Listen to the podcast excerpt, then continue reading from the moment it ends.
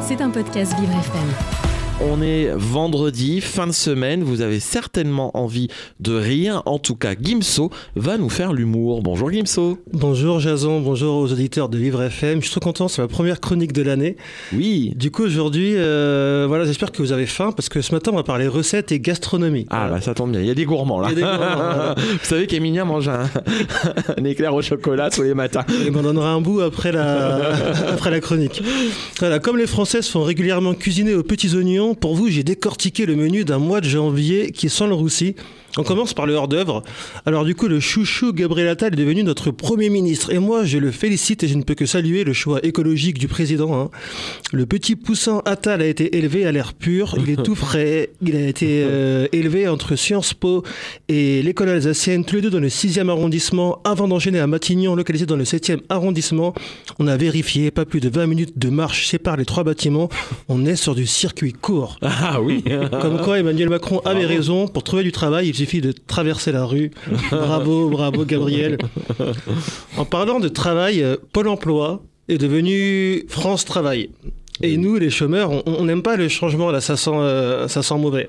Ouais. Euh, et ouais, malheureusement, j'ai lu le titre d'une enquête Mediapart qui titrait France Travail, quelles sont les nouvelles obligations pour les chômeurs?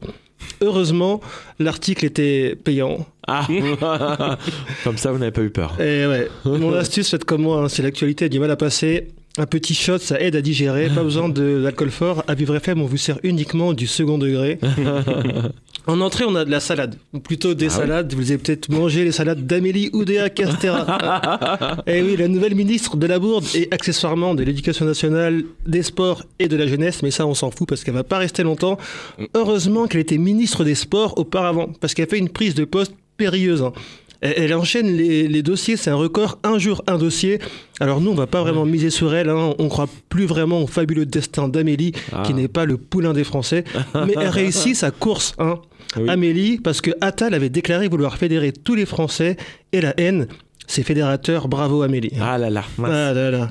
Par contre, c'est marrant parce qu'on se rappelait qu'en mai euh, 2023, Macron interdisait les casseroles lors de ses déplacements. Vous vous en rappelez C'était Oui. pour euh, les manifestants euh, des réformes de la retraite et, et ça l'embêtait un petit peu. Du coup, en mai, il interdisait les casseroles, mais apparemment maintenant, il les tolère au sein de son gouvernement. C'est c'est toujours intéressant.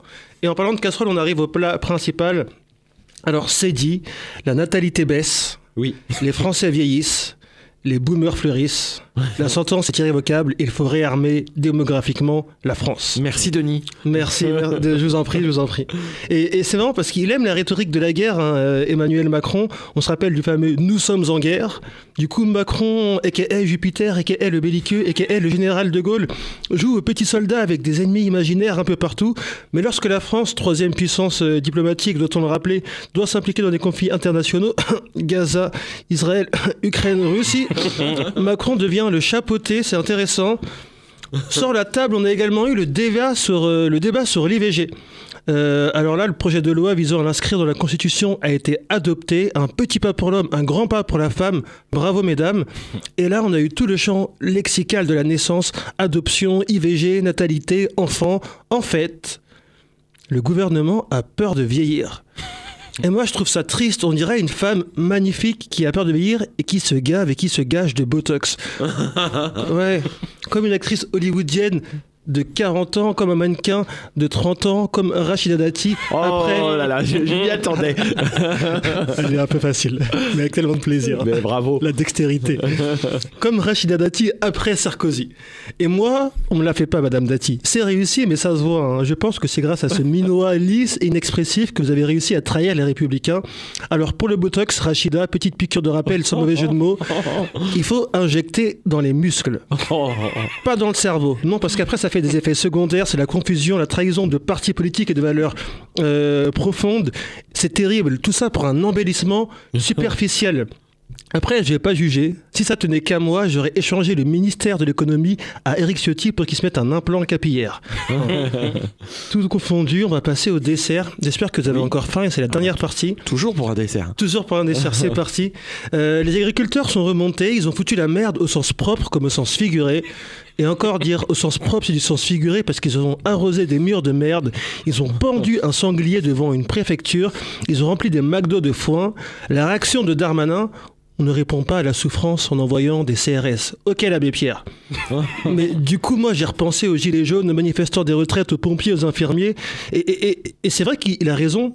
Ils ont ni rencontré ni la police, ni les CRS, parce que maintenant, ils ont changé de nom et s'appellent France Violence. C'est engagé. Oui. Enfin voilà, si les Français savaient que pour se confronter aux flics, il suffisait de pendre des porcs, j'aurais pas donné cher de la vie de Depardieu. Ouais, Je sais pas pour vous, mais moi, après tout ça, je frôle un peu l'indigestion. J'espère que vous avez mangé autant que moi, parce qu'on payera tous l'addition. Ah là, c'est sûr. Merci beaucoup, Gimso. Vous êtes notre chef cuisinier. Et oui. Aujourd'hui, combien d'étoiles, Dimitri, on met à notre, notre cher Gimso Oh bah 5 étoiles. Allez, 5 étoiles. C'est le, c'est le menu du gouvernement, je- j'ai j'ai aucun mérite dessus. ouais, vous avez une bonne note de la part de, de l'équipe de Vivre FM. Vous avez le droit de revenir. Merci, merci, j'apprécie énormément. Merci beaucoup, Gimso. Une petite actualité pour vous euh, ces jours-ci ou pas? Euh, non, pas vraiment, pas d'actualité. Je reviendrai du coup le 12, il me semble, pour faire une prochaine chronique. Et à ce moment-là, j'aurai peut-être des, des choses à dire. D'ici là, passez une très bonne matinée. Merci de m'avoir accueilli Eh et ben, bon avec vendredi. plaisir. Eh ben, merci beaucoup, Gimso. À très vite sur Vivre FM. C'était un podcast Vivre FM. Si vous avez apprécié ce programme, n'hésitez pas à vous abonner.